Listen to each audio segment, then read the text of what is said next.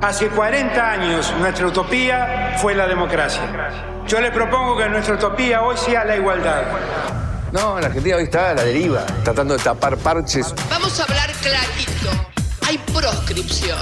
La grieta famosa, que es un invento de la política para generar odio y desde ahí conseguir más votos. Vas a meter preso a Videla a todos los responsables. Estamos trabajando en armar una estrategia para enfrentar la izquierda a nivel internacional. La izquierda tiene que pelearle y la peleamos todos los días. Si vos le tenés bronca, le tenés que pelear, pelear o que tenés bronca, pero lástima a nadie. La moneda ya está en el aire. Empieza cara o seca en FM Concepto.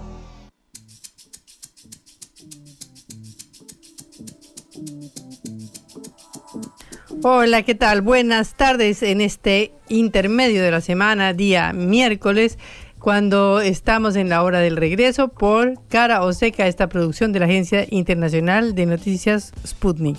Soy Patricia Lee, me acompaña Juan Lehmann. ¿Cómo estás, Juan? Muy buenas tardes, eh, Patri. Sabes que vengo con sensaciones encontradas en este momento. Yo, viste que, si bien soy partidario del verano, sufro un poco el calor. Ayer en el subte me pasó un poco la humedad, viste, y todas esas cosas, esos flagelos que trae aparejados la mejor estación del año en la que vamos a ingresar dentro de poco. Pero a la vez sentí un fuerte alivio cuando me comparé con acá al lado, Patri, con Río de Janeiro, que casi tiene 60 grados de temperatura. No, Espantoso. Viste que ahora pareciera ser que en esta elección se vota, bueno, cuál es de los 12 que menos te molesta, viste, casi votando por, oposición. Bueno, siempre se puede estar peor eh, y duplicar la temperatura que tenemos en estos pagos. Así que en este momento, sí, estoy más allá de estar orgulloso siempre de ser argentino, estoy bastante contento de estar acá. Totalmente, totalmente. Esperemos que nos llegue la humedad y el calor de enero, pero bueno, ¿qué se le va a hacer? Bueno, se nos acercan ya las elecciones, ya nos faltan cuatro o cinco días, jueves, viernes, sábado, domingo, y si contamos hoy cinco. Así que tenemos que hablar un poco, seguir hablando de esto porque es el tema inevitable, sobre todo cuando se cumplen 40 años de democracia. Entonces, ¿qué marco tienen estas elecciones eh, cuando tenemos esta celebración tan importante, cuando tenemos estas cuatro décadas en las cuales el país ha logrado evitar cualquier tipo de excesos eh, represivos o militares? Y ha logrado transitar gravísimas crisis, pero siempre en el marco de la democracia. Entonces vamos a hablar de cómo están las elecciones en ese terreno. Hay otro terreno que me parece muy interesante, Patrick, que es el de los eh, barrios eh, populares y cómo dialoga esto con la inclinación por uno u otro eh, candidato. Obviamente esto también se puede hablar de los sectores medios, los sectores altos, por supuesto, de hecho a veces se peca de estigmatización, intentar tratarlo como un corpus unificado y homogéneo, pero es muy interesante cómo irrumpió el fenómeno Milley, como se lo conoce hace dos, tres años, incluso antes de las elecciones legislativas del 2021, hasta bueno, ahora de tener serias chances de ser el próximo presidente. Y hay un documental muy interesante y vamos a estar eh, hablando sobre esto en un ratito eh, nada más para ver cómo dialoga el fenómeno Milei particularmente en los barrios más postergados. Bien, y después como siempre pasaremos a los hechos internacionales porque está desarrollándose en este instante una cumbre entre Joe Biden y Xi Jinping en Estados Unidos en el marco de la cumbre de la APEC, que es la asociación que reúne a todos los países del Pacífico. Esta asociación no está muy bien reunida porque ello tiene internas, lo sabemos muy bien, pero claro, es el armado de la libertad avanza, así como el gobierno ya supo mucho de internas durante tanto tiempo, ahora esto sigue escalando. Y de hecho, ¿sabes quién habló, Patri? Ahora casi podríamos llamarlo el padre de la criatura. El mismísimo Eduardo Eurnequian, el dueño de Corporación América, se refirió a eh, Javier Mirey, que le respondió jocosamente. En un ratito vamos a meternos con esto, que es casi anecdótico, pero también hay definiciones importantes sobre qué hacer con el Banco Central y, quizás lo más urgente de todo, sobre la posibilidad de un fraude electoral que se vino agitando, al menos desde ese bando. En un ratito repasamos esa agenda. Muy bien, empezamos nuestro programa. Cara o seca de Sputnik en concepto FM 95.5. Se acerca el aniversario de los 40 años de democracia el 10 de diciembre, día en, el cual se posesiona el nuevo presidente electo, y justo las elecciones de este 19 de noviembre, el balotaje de este 19 de noviembre, se sucede en este marco. Ayer hablábamos con el diputado Eduardo Valdés eh, y de allí surgió un poco la idea de hacer este comentario porque las elecciones podríamos decir que se están convirtiendo casi en un plebiscito sobre estos 40 años. De hecho, la elección ha dejado de ser entre dos candidatos, un ministro de Economía que sorprendentemente, a pesar de haber llevado la inflación a 140% anual, ganó las elecciones generales del 22 de octubre con 37% de los votos, y un candidato, Javier Milei de la Libertad Avanza, que parece cuestionar todos los presupuestos que durante estos 40 años hicieron carne o fueron la base de la democracia en Argentina. Por eso la elección ha ido convirtiéndose, ha ido transformándose en algo así como todos contra Milei. Lo cual no quiere decir que no gane, ¿no? Porque ya sabemos que en América Latina todo es posible. Desde el triunfo de Pedro Castillo, un maestro del interior en Perú, de Gabriel Boric, el, joven, el presidente más joven de toda América Latina, de Gustavo Petro en Colombia, aunque Gustavo Petro por supuesto que es un político muchísimo más avesado y muchísimo más eh, eh, experimentado dentro de las líderes de la política colombiana, por supuesto, no tiene nada que ver con Boric o con Castillo. Pero de cualquier manera, eh, sí hubo en Colombia otro candidato parecido a Milei que se llamaba Rodolfo Hernández, que también participó en el balotaje en contra de Gustavo Petro y tenía propuestas así medio parecidas.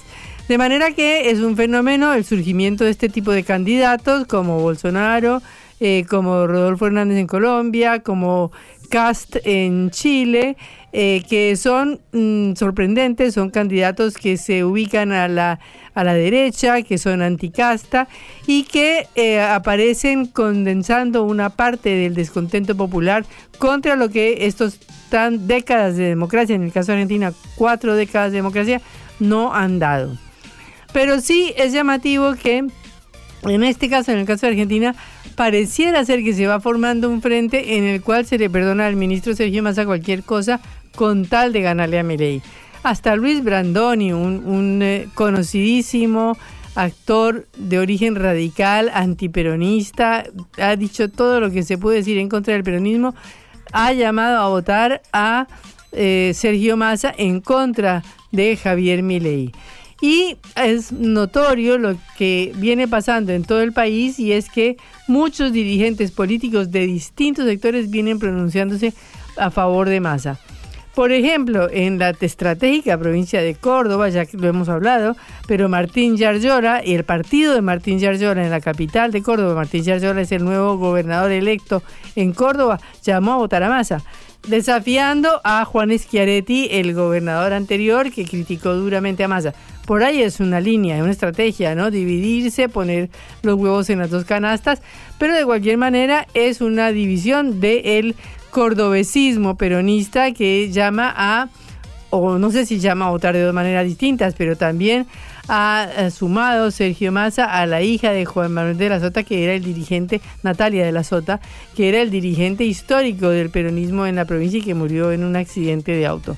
O sea, está ganando Massa sectores como eh, los que parte de los sectores del cordobesismo, cosa muy muy importante porque Córdoba es una estratégica provincia en estas elecciones, tiene el 7 o el 8% de los votos a nivel nacional pero también ha ganado otros dirigentes como peronistas, como Graciela Camaño, eh, Emilio Monzó, que es un, referente de Juntos por el Cambio, y que ha dicho claramente que no va a votar a Milei de ninguna manera.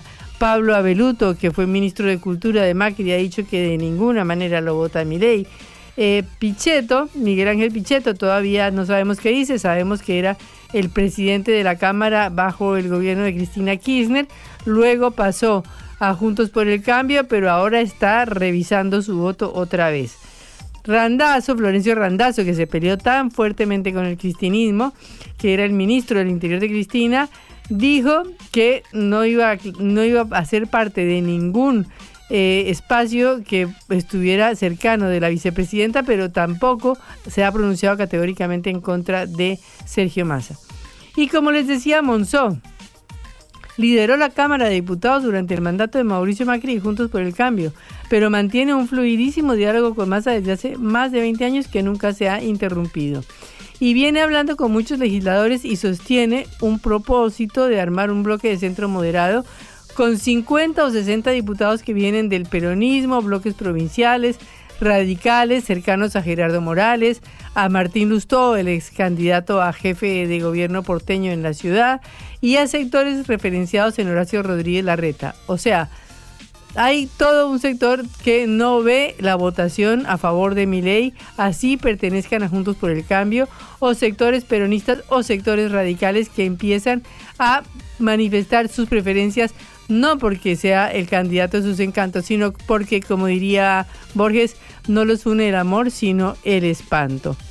Eh, mientras tanto, mi ley trata de seguir buscando apoyos más allá de los apoyos que ha conseguido dentro de Juntos por el Cambio con Patricia Bullrich, eh, Mauricio Macri y los más cercanos dirigentes a ellos. Pero de cualquier manera, lo que se ha ido conformando es una cierta de, una especie de acuerdo de unidad nacional, una especie de acuerdo de que hay que votar en contra de mi ley porque representa todas las cosas que no son los 40 años de democracia con todos los defectos y con todos los problemas que han tenido estos 40 años de democracia. Eh, ley eh, ha dicho cosas que, si uno resume, vienen a ser como algo así, como una contra de todo lo que ha pasado en los últimos años en Argentina. Por ejemplo, dolarización, es decir, terminar con el peso. Esto suena muy bien y como digo, no es una utopía pensar que gane, pero Argentina vino de una experiencia del 2001 de convertibilidad que fue terrible y terminó con los ahorros de toda la clase media argentina. De manera que hablar de dolarizar en este país, si bien puede ser una idea popular para la agitación, tiene un problema grande porque los argentinos eh, tienen memoria histórica de lo que pasó. Hoy, por ejemplo, Milei en una conferencia que dio ante industriales dijo que hay que hacer una política de shock. El shock también es algo que pone un poquito en los pelos de punta en Argentina, porque recuerda a esos años terribles del 2001 en donde hubo un verdadero shock que empobreció a todo el país. Después, ¿qué propone Milei? Eliminar el Banco Central, una institución que podremos decir si sirve, si no sirve, qué cambios habría que hacerle, habrá que verlo pero en todo caso es una institución que existe en todos los países del mundo, en primer lugar, salvo dos o tres o cuatro, y en segundo lugar, regula eh, las finanzas y regula la moneda en el país.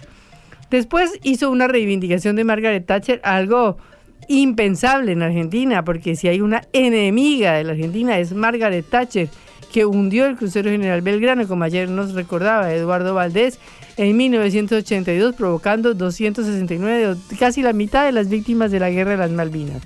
De manera que Margaret Thatcher es el diablo, el diablo en Argentina. Y ni más ni menos que en el debate del domingo pasado, eh, la volvió a reconocer y volvió a decir que era una gran dirigente.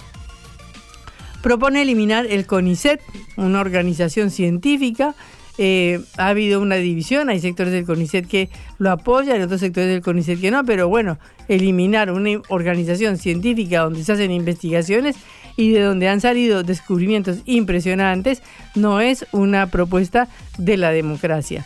Propone ir en contra del Mercosur, que se creó en 1990 y que ha sido una base de la integración regional de América Latina propone o congelar o cortar o como queramos decir las relaciones con China y con Brasil, que se han ido construyendo durante todos estos años y que son los principales socios políticos, eh, no políticos, económicos de la Argentina, pero sí, de Brasil también podríamos decir que es un gran socio político.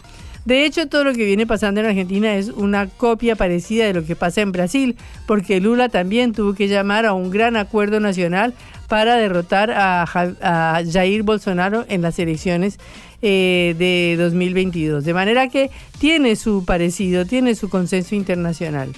Y bueno, las demás propuestas de mi ley, eliminar la salud pública, provocar un sistema de vouchers en la salud, en la educación, para privatizar de hecho la educación.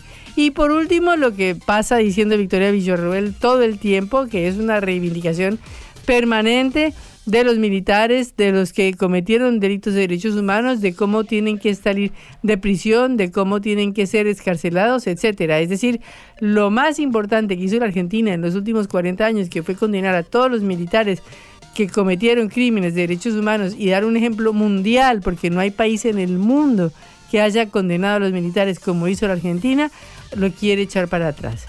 Y para terminar, hoy Lilia Lemoine, que como sabemos es una cosplayer, costume player, se disfraza de Mujer Maravilla y todas estas cosas, y es diputada electa de la Libertad Avanza, dijo en una recorrida hoy acá en Buenos Aires, vamos a cerrar la televisión pública, a privatizar la TV pública y todos los medios públicos se van a privatizar.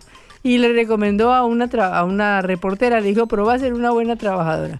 Es decir, ya no se sabe qué otra propuesta pueden hacer que sea en contra de todo lo que los argentinos hemos ido construyendo durante todos estos 40 años, o muchísimo más, ¿no? Porque la educación pública va desde Sarmiento en adelante, es decir, 150 años atrás.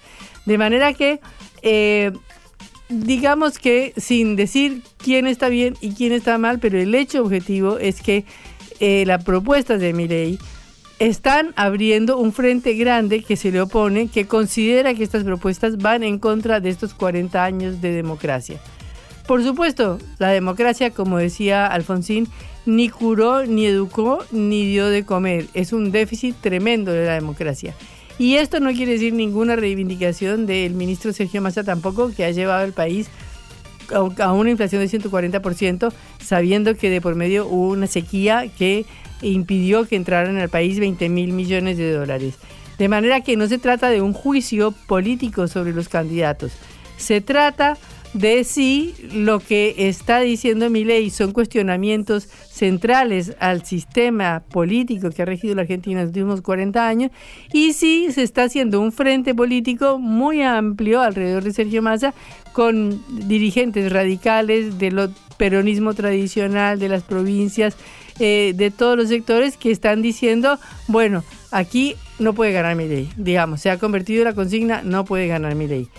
Veremos qué pasa, todavía es muy temprano porque puede ser que termine ganando mi ley y tengamos que decir que la Argentina prefirió un cambio radical, brutal eh, y sorprendente frente a una propuesta que es mucho más conservadora, que es mucho más gradual, que es la de Sergio Massa, que es la de continuar con un programa económico parecido al que tiene hasta el día de hoy, haciendo algunas reformas y esperando que el año que viene la situación económica mejore para la Argentina. Pero bueno, veremos si eh, Argentina está dispuesta a pegar este salto terrible a algo desconocido o si por el contrario prefiere malo conocido que bueno por conocer. Cara o seca en el foco.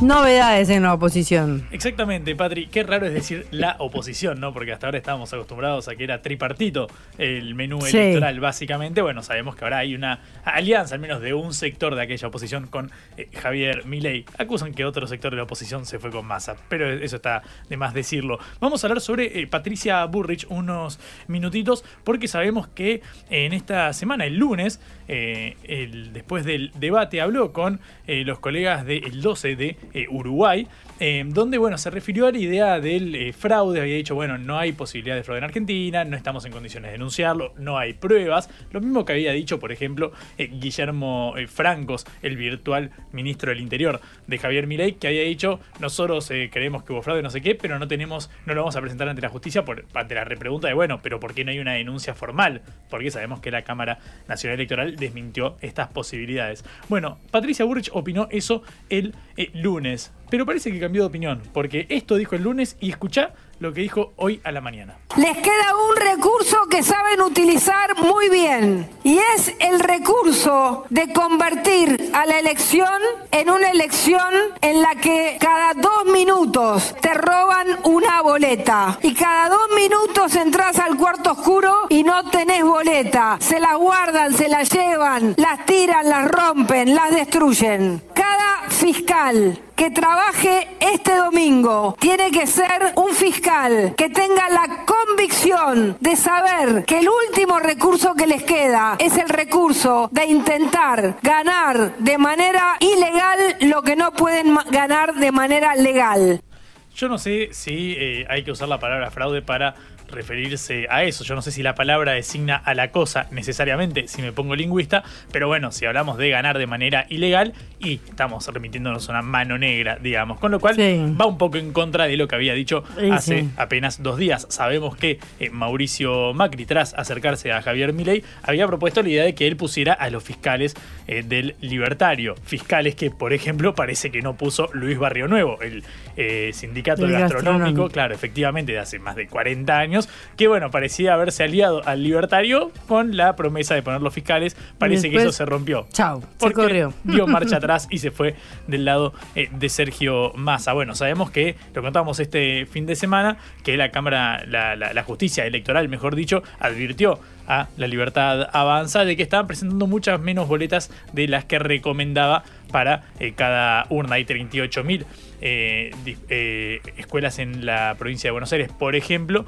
donde se presentó un 30% de lo recomendado, porque bueno, se estima que puede haber un aluvión de votos, naturalmente, porque hay solamente dos candidatos. Bueno, obviamente lo que respondían desde el espacio de Milei es no queremos dárselas porque después las rompen, las sustituyen, las alteran para invalidarlas y demás.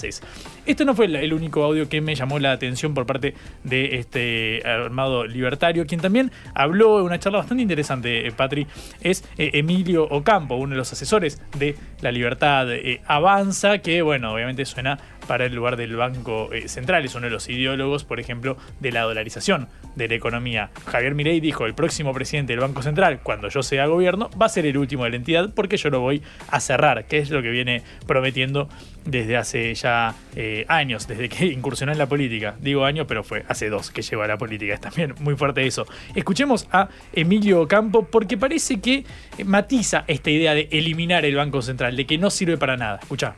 ¿Se puede cerrar el Banco Central? Yo creo que lo que hay que cerrar es definitivamente la capacidad del poder político de emitir dinero discrecionalmente para financiar su exceso de gasto. Eso es lo que hay que terminar, definitivamente. Hay ciertas funciones del Banco Central que son necesarias y que obviamente no... Entonces yo creo que cuando hablamos de cerrar el Banco Central lo que estamos hablando es de, terminar con este cáncer que ha sido la, la inflación. Fíjense ustedes, cuando, cuando Lenin llega al poder le hacen un reportaje y dice, la mejor manera de destruir los cimientos de una sociedad capitalista es desvalorizando su moneda, destruyendo su moneda. Y es lo que venimos haciendo de hace 80 años bueno, ya no es eliminar el Banco Central, sino dejar de emitir discrecionalmente. Es cierto, uno para ser justo tiene que decir que esa es la gran crítica de Milei a la entidad, pero ahora parece relativizada esta idea de eh, eliminar el, Banco Central. Obviamente, ante una dolarización de la economía, no tenés la posibilidad de imprimir dinero, con lo cual habría que ver cómo dialogan estas eh, ideas. Pero lo cierto es que al menos pareciera ser un pasito atrás de lo prometido con respecto a cerrarlo e indefectiblemente, más allá del tiempo que demorara, obviamente, porque no se le puede pedir que asuma el 10 de diciembre y el 11 esté cerrando todos los dispositivos estatales. Te, eh, te propongo, Patri, ir con dos audios que me parecieron algo más livianos, tranquilos, para atravesar la semana, porque si no nos estresamos muchísimo, la verdad, cubriendo la actualidad. Habló Eduardo Eurnequian, uno de los empresarios más importantes de la Argentina, quien tiene la concesión de aeropuertos Argentina 2000, por ejemplo, eh, el dueño de Corporación América, este eh, grupo que, bueno, empleó a Javier Mirey, que algunos lo llaman el padre de la criatura, porque, bueno, fue uno de los responsables de que Mirey empezara a sumar minutos en televisión hacia 2017, 2018. Lo hablábamos con Juan Luis González, el, autor del libro El Loco, sobre eh, Javier Mirey. Pero escuchá cómo se refiere Eduardo Eurnequian a Javier Mirey. ¿Quién trabajó conmigo? Milay, Milay, por ejemplo. Ahora tengo 3.700 nietos que trabajando en la empresa. Uno se ha fallado, ¿qué quiere que haga? Uno salió uno fallado. salió fallado. Sobre 3.700 tener uno fallado me parece un buen promedio de todos modos. ¿eh? Tenés una tasa eh, bastante eh, interesante. Bueno, Milei se lo tomó a la ligera, podría haber salido a responder, por ejemplo. Recordamos que hace poco, cuando Ornequian lo cruzó por las declaraciones sobre el Papa Francisco, eh, Milei dijo, bueno, parece que a le molesta que le saquemos las concesiones con el Estado y demás. Como que se metió en los negocios y subió un poquito el tono. Estamos a cuatro días de las elecciones, no sé si eso es lo que pretende hacer Milei, así que decidió decidió tomárselo a la ligera. Javier, cuando le preguntaron por vos a Urnequian, dijo, tengo 3.700 empleados, uno salió fallado. ¿Qué le respondés? que tiene razón, que tiene razón. Dejé el sector privado para... No le molestó la declaración de Urnequian. Dice no, me parece un chiste divertido. Un chiste divertido, dejé el sector privado para devolverme al público se lo tomó a la ligera. Eh, yo no sé, en esta campaña llena de incertidumbre, de angustia también, es cierto, porque estamos viviendo en situaciones bastante complejas, a veces, Patri, reírse no está tan mal. Perfecto. En la vida hay que elegir. Cara o seca.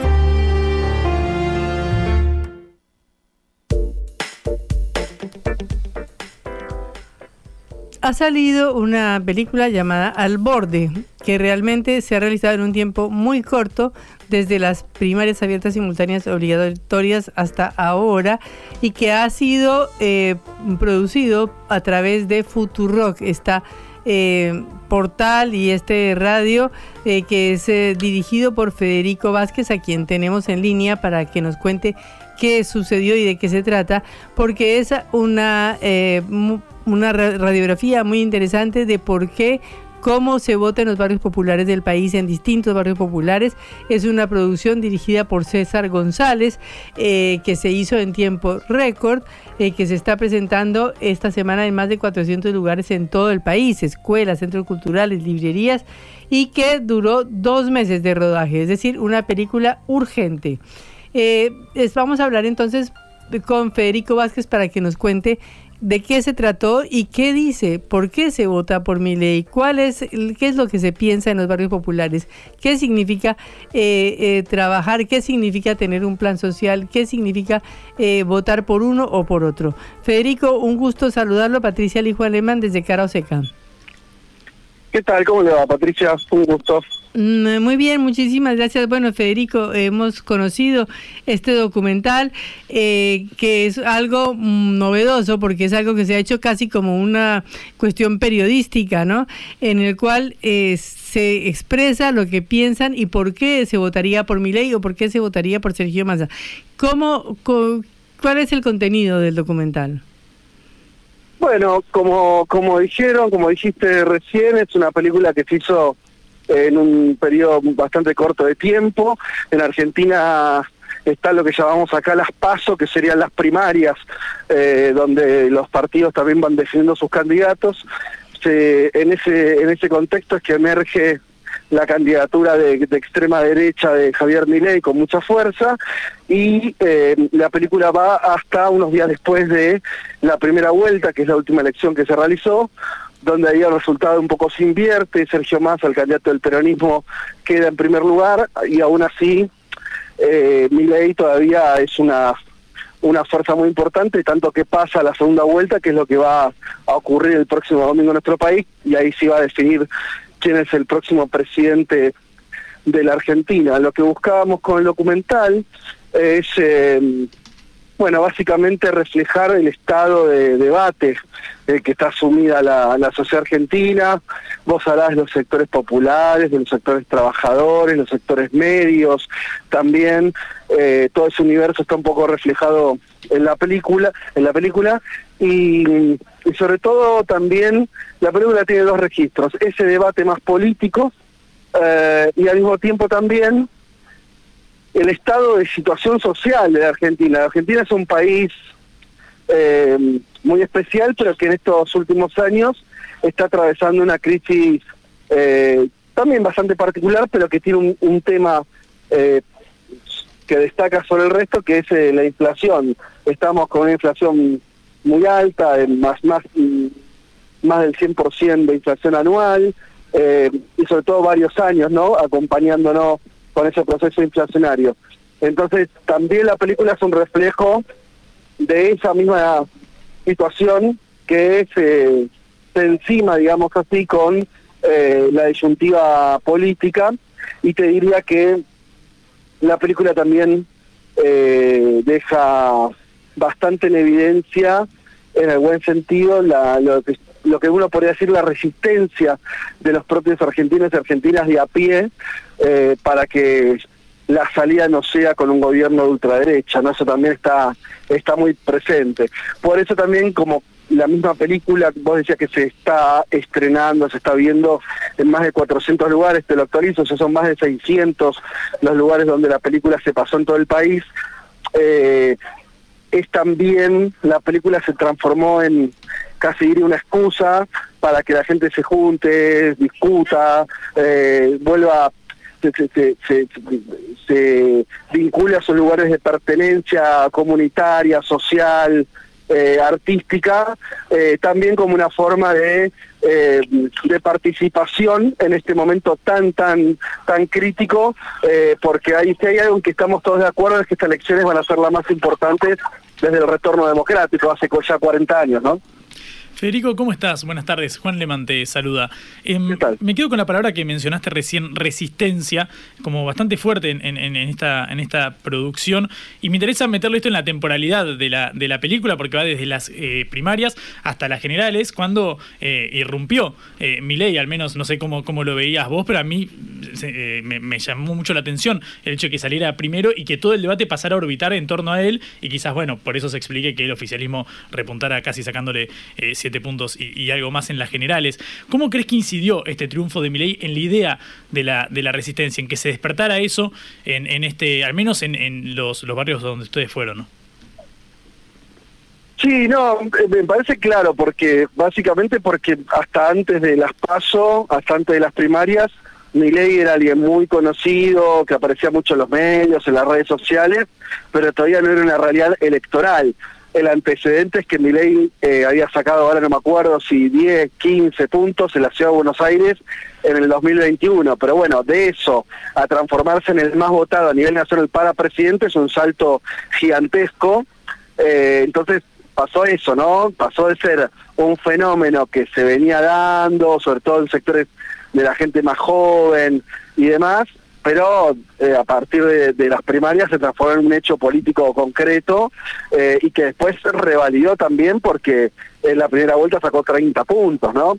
Eh, entonces, bueno, ahí se, se, terminan de encender todas las alarmas y lo que está diciendo la Argentina ahora, el pueblo argentino, la sociedad argentina es si va, va a ser, eh, va a sucumbir a esa ola eh, de extrema derecha o vos decías la, lo de la resistencia que yo usé como palabra o si la sociedad argentina tiene las suficientes herramientas de, para resistir eh, esa ola y no terminar en un gobierno de esas características que para una sociedad como la Argentina serían mm, totalmente destructivos, ¿no? De su tejido social, productivo, eh, de la propia dinámica económica y macroeconómica. Mm. Estamos hablando con Federico Vázquez, director de Futurock y productor del documental Al Borde. Eh, Federico, yo me quedé eh, pensando en la nota que dio César González ahí con Gabriel Sueda hace, bueno, un domingo antes de las pasos, supongo. Eh, que bueno, entiendo que eso fue el germen donde se originó todo este proyecto. Sí. y me sí. quedó la idea de, bueno, yo no vengo a hablar en nombre de un, un, pobre, no vengo a ser vocero de los pobres, porque bueno, sabemos que César viene del, del barrio Carlos Gardel y que bueno, es un referente al menos cultural en ese sentido.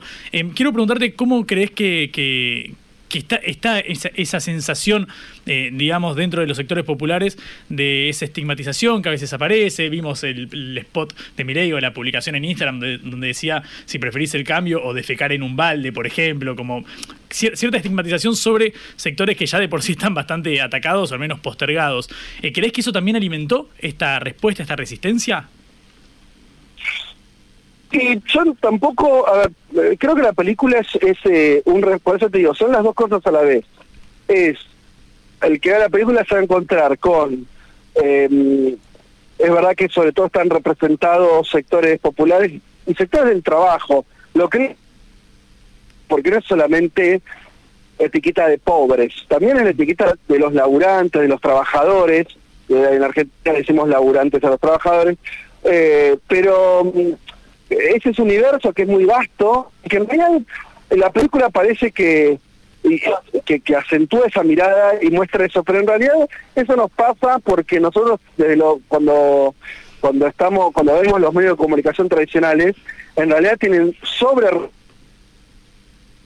Hola.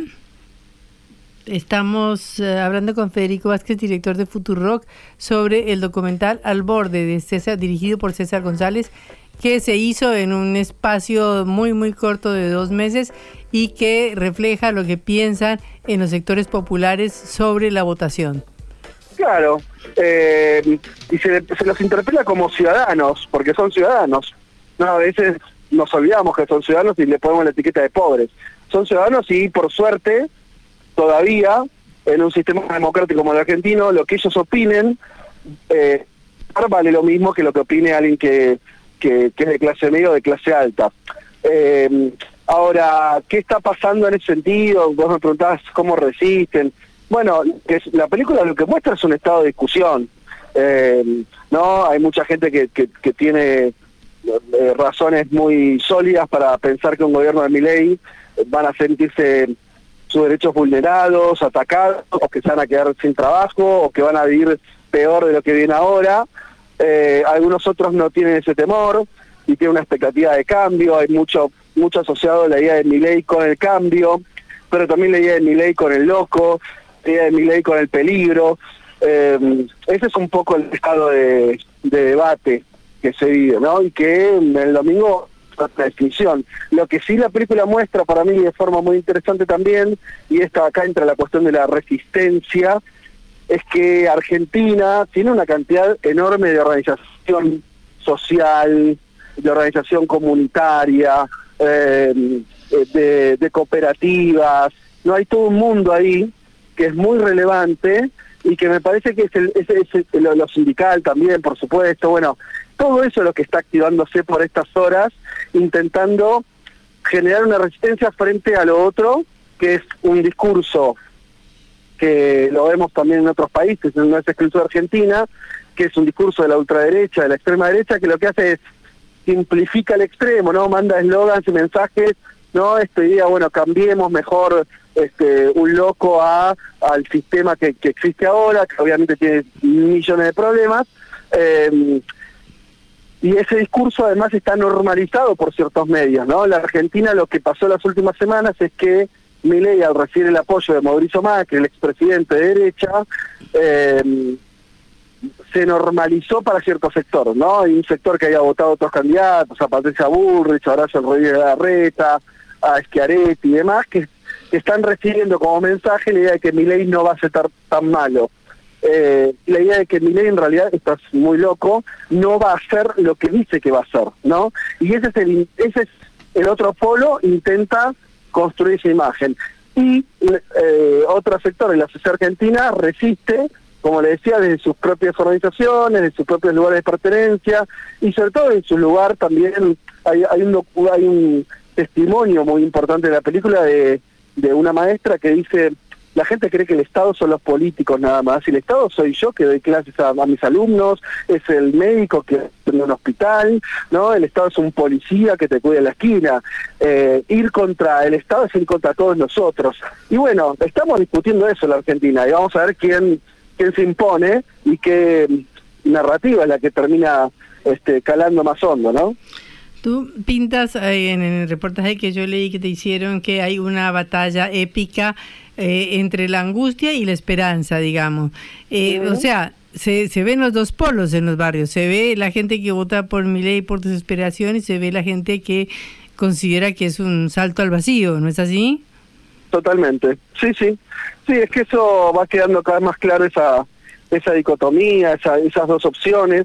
Eh, yo te incluiría que los últimos días, todavía tenuamente, veremos si las próximas horas eso se acentúa, hay algo más, que es que es algo que, que por ahí no aparece mucho porque el candidato peronista Massa, que además es ministro de Economía, no puede tal vez decirlo de esta manera, pero en este país, si gana eh, Javier Milei el domingo, el lunes no va a pasar nada porque es feriado, eh, no es un día no laborable, pero el martes, acá vamos a vivir un caos económico, acá se desata un caos, y no es porque... Eh, lo diga yo esto, sino porque el propio, uno de los candidatos, Milei, eh, lo dijo hoy mismo empresarios, él cree en un shock. Lo que hace falta es un shock. Eso tiene una traducción muy concreta que es generar un descalabro macroeconómico, eh, pero no cuando asuma por su medida, sino que lo va a incentivar si él es ya electo presidente, porque él lo necesita para sus planes de gobierno. Todavía esto no está muy claro en la sociedad, pero yo creo que conforme avancen las horas puede aparecer. Hoy la Argentina, eh, yo en este momento estoy adentro de un shopping, la gente está haciendo sus compras, no, hay ninguna situación de, descontrol en ningún sentido, ¿sí? Eh, la gente va a su trabajo, cobra sus sueldos, eh, lo que hay es mucha inflación, pero todo esto funciona con normalidad, no hay desabastecimiento, no, no hay una situación de normalidad. Eso no va a ocurrir el martes, eso quiero ser bien claro. Cualquier persona, y esto más allá de la ideología que tenga, de a quién votes, todo el mundo tiene claro que esto no va a ser así. Cualquier persona muy informada, me refiero, ¿no?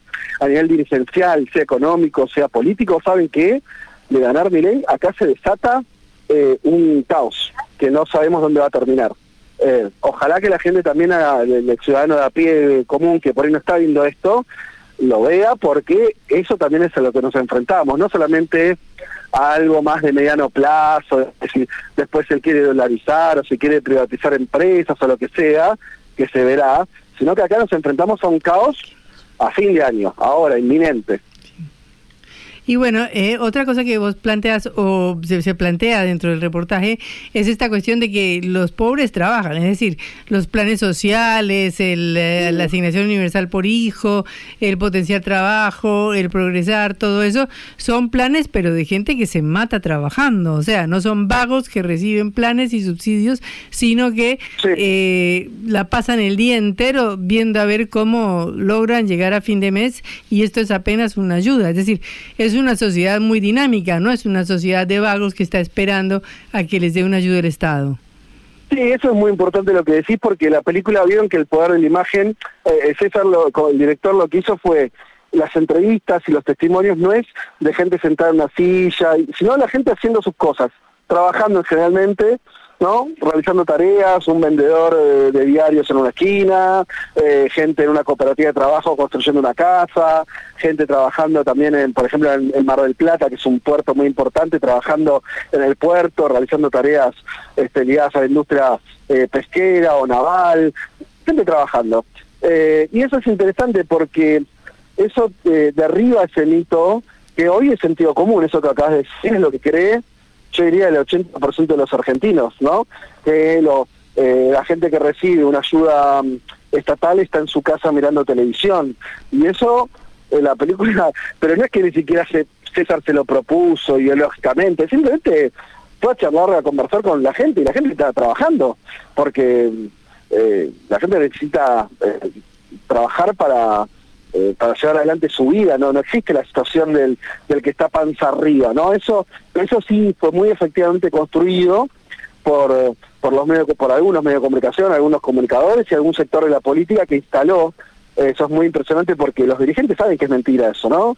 Digo, sea quien sea el dirigente, no importa si es de derecha o izquierda, sabe que eso no es así, pero bueno, le sirve como construcción y la película en ese sentido al mostrar a la gente opinando mientras trabaja, mientras levanta ladrillos, mientras eh, limpia una vereda, el caso de las cooperativas, o, otras personas que están realizando tareas educativas eh, y demás, o, o atendiendo un comedor para que coman los chicos, bueno, están trabajando. Eh, así que sí, eso está, es muy interesante porque queda plasmado, no es discurso, lo ves a la gente haciéndolo, ¿no? Entonces, eso es muy, muy fuerte, sí. Federico, ¿sabés que el último eh, documental de, César Kevir que produjo con Alejandro Berkovich sobre los 20 años de la crisis de diciembre del 2001 me quedó resonando porque ahí en las entrevistas que hacían en el barrio Carlos Gardel, de donde es oriundo eh, César, contaban esta sensación, viste, de desesperanza, de bronca, de que se vayan todos, que yo entiendo que intentó canalizar mi ley durante su campaña. De hecho, eh, bueno, básicamente él agitaba esa bandera de que se vayan todos y demás. ¿Cómo leíste esa sensación en los barrios en los que, en los que eh, estuviste. ¿Estaba e-, ese desencanto hacia la política eh, básicamente eh, camuflado en un, bueno, que venga quien sea, que no importa que, sea alguien nuevo que no conozca el Estado, que venga con propuestas locas? ¿Por qué ¿Cómo crees que dialoga esta sensación del que se vayan todos con lo que fue la remontada del oficialismo, al menos en la provincia de Buenos Aires? No, creo que son que conviven. Eh, sí, hay una, una desaprensión a, la política, claramente, ¿no? Y no solamente los votantes de Miley, también los votantes de Massa. Son, son años muy malos, eh, muy malos por, por, por, otras cuestiones que también pasan en la Argentina. Este gobierno que ahora está terminando su mandato es un gobierno que además es verdad que transitó la pandemia, que además transitó una sequía que lo complicó económicamente este año, pero también es verdad que fue un gobierno que eh, tuvo una interna política eh, a la luz del día y la sociedad vio eso también con una extrañeza y, un, y, eso alejó a mucha gente también del interés por la política, sintiendo con razón que los dirigentes estaban peleándose entre ellos y no solucionando los problemas. Eh, reciente diría que que Massa, el Massa de los últimos meses, eh, ya teniendo eh, consigo varias herramientas de la política, eh, no solo económica, sino del gobierno, empezó a cambiar un poco esa idea de, internismo y de que no se solucionaban problemas, pero fue en el último tramo. El gobierno en general tuvo una, una actitud muy, en el sentido muy nociva también, ¿no? a eso sumarle que eh, la oposición construyó desde generar odio, ¿no? La idea, vos, pero esto no, de vuelta, ni siquiera es análisis ya, ¿eh? Esto es solamente cualquiera que dé un spot. Yo hoy, hoy pasaba en la radio, en Futurock pasaba lo que había sido el spot de campaña de Macri en el 2015. Y era un spot de campaña de, un, de otro país. Era un spot de campaña donde no había odio, donde se invitaba a la gente a cambiar pero desde un lugar muy amable, en el tono de la voz de los que estaban en ese spot, ¿no? Era, otra historia, ¿no? Eh, entonces, estos años fueron muy duros, algunos por cuestiones ajenas al gobierno, insisto, la pandemia que fue un evento global y otras cuestiones, pero también por un gobierno que se dedicó a la interna en vez de solucionar los problemas, y también una oposición que buscó acumular desde el grito, el odio, la, decir que que no sé, que el kirchnerismo tenía que desaparecer, ¿no? Digo, cosas muy muy violentas que a la gente también, ¿no? Le genera una lejanía, ¿no? Eh, porque la política se volvió irrespirable. Entonces me parece que sucede todo eso eh, y, entonces digo, esa, esa lejanía con la política la encontrás en todos lados. Aún así, aún así, eh, tenemos esta otra discusión que es la que se empieza a imponerse también de si la Argentina quiere girar hacia un gobierno que le va a proponer, eh, además de ajuste y, una situación de mucha de mucho shock, como les decía antes, y de caos, y también no hay forma de imaginarse un gobierno de ley que no sea profundizando muchísimo esa política del odio. Esa es una opción, y la otra es entre un, un gobierno peronista liderado por Massa, que creo que a todo el mundo le queda claro lo que va a hacer es intentar acomodar las fichas, eh, intentando sopesar al menos los daños eh, o, o, tratando de equilibrar lo que se pueda eh, para que ese ajuste sea un poco más repartido y poniendo paños fríos, te diría, esa es la imagen que te podría dar. Pero bueno, eso, es, lo, que, convive. Claro, bueno, te agradecemos mucho esta comunicación con Cara Oseca. Es bastante interesante esa expresión popular de lo que pasa en los barrios, de la angustia, de las esperanzas y de todo lo que se juega este domingo, ¿no? Eh, hasta luego y bueno, volveremos a hablar. Muchas gracias a ustedes. Chao. Hasta luego, Federico Vázquez, director de Rock y productor del documental Al Borde. Cara Oseca. Te contamos lo que otros callan. Bueno, en California, San Francisco, eh, se está jugando una reunión estratégica importantísima porque es la cumbre de la APEC, los países del Pacífico, en la cual se acaban de reunir o están reunidos todavía eh, el presidente Joe Biden con el presidente Xi Jinping de China. Esto es muy importante porque ya sabemos que hay una mm, competencia global entre Estados Unidos y la China y se ha ido más, cada vez más a una confrontación. Eh, desde distintos lugares, ¿no? Por ejemplo, la visita de Nancy Pelosi, que era la speaker, la presidenta de la Cámara de Representantes el año pasado, demócrata, a Taiwán, ha sido considerado una ofensa por China, porque Taiwán eh, por supuesto que es considerada una parte, una provincia de China y no un país independiente. Y sin embargo, Nancy Pelosi ha ido a visitarla y luego han ido a visitarla otros importantes funcionarios, lo cual ha generado una tremenda reacción desde el punto de vista de Pekín. Pero también hay otras confrontaciones muy importantes, como la que tiene que ver con la guerra de los chips con la producción de tecnología 5G, con impedir el acceso de las grandes empresas telefónicas chinas como ZTE o como Huawei a la tecnología 5G o que se extiende esa tecnología. Bueno, ha habido un montón de conflictos y la idea de esta reunión era rebajar esa conflictividad y buscar una salida una alternativa. Por ejemplo, Estados Unidos está buscando o ha logrado que China haga un compromiso para regular los componentes de venta de fentanilo, que como sabemos ha provocado una epidemia de opio terrible en Estados Unidos. Bueno, en esta ocasión, Xi y Biden se han reunido. Xi le ha dicho a Biden que si bien China y los Estados Unidos son países muy diferentes, deberían ser capaces de levantarse por encima de las diferencias porque cree en el futuro prometedor de una relación bilateral. Xi también dijo que para países como Estados Unidos y China, eh, volverse la espalda no es una buena opción y agregó que el conflicto y la confrontación han sido terribles para las dos partes y que el mundo es tan amplio en el pues, que puede haber un lugar tanto para China como para Estados Unidos. Biden en su, en su apertura también dijo que él y Xi se conocen desde hace muchísimos años. Ah, recordemos que Biden tiene una gran trayectoria política como vicepresidente de Barack Obama eh, y dice que, bueno, si bien no han acordado muchas veces, es un honor para él recibirlo en los Estados Unidos. Y le dijo además que valoraba muchísimo su conversación porque pensaba que era fundamental que ambos entendieran a cada uno que se entendieran cada uno claramente de líder a líder sin, sin eh, concepciones equivocadas o errores de comunicación. Tenemos que asegurar que la competencia no nos lleve al conflicto. Esto se da en el marco de la cumbre de la APEC, que fue creada en 1989 con 12 miembros y que hoy acoge a 21 de las economías más fuertes del planeta. Entre ellas hacen el 60% del Producto Interno Bruto Mundial y casi la mitad del comercio mundial. O sea, 50, eh, para ser precisos, 54% del Producto Bruto Mundial, 44% del Producto Mundial, del comercio mundial y 40% de la población mundial. Cinco miembros en América, tres en Oceanía y tres en Asia. Estados Unidos, eh, Canadá, México, eh, Chile, dentro de los miembros que son de América Latina, se me pierde uno, pero bueno. 13 en Oceanía y 13 en Asia. Los dos jefes de Estado no se veían desde el 14 de noviembre de 2022, cuando tuvieron un pequeño acercamiento durante la cumbre del G20 en Bali. Pero hace seis años que Xi Jinping no visitaba los Estados Unidos. Recordemos que durante el gobierno de Donald Trump la de confrontación con China obtuvo eh, características muy particulares.